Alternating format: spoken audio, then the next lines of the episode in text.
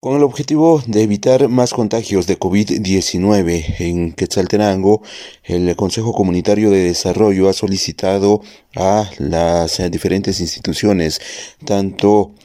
el Ministerio de Salud Pública como a la Municipalidad de Quetzaltenango, el que se puedan instalar ventas de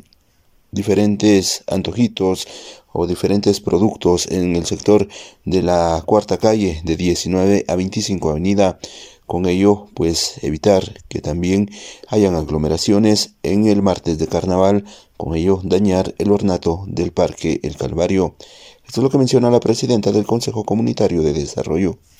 Eh, sí, la verdad que sabemos de que pues son ferias en donde cada año se establecen y también que se ayuda a las, a las ventas informales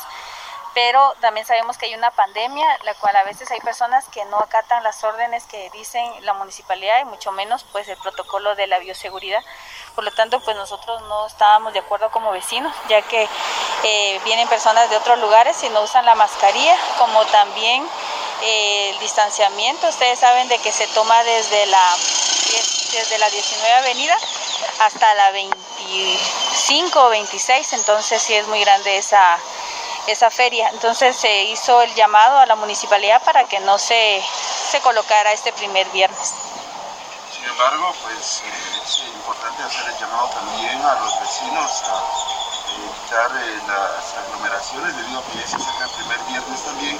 Con ello, pues eh, hacer la recomendación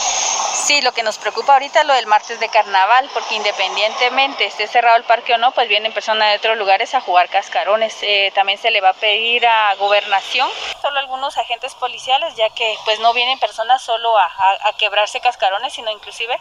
eh, son huevos de verdad, harina, que lo que hacen es también dañar el ornato, ya que eh, también se pintaron varias casas de la cuarta calle y que solo vengan a descomponer es lo que no queremos. La noticia siempre antes por sucesos de Stereo 100 Rubén Jocol.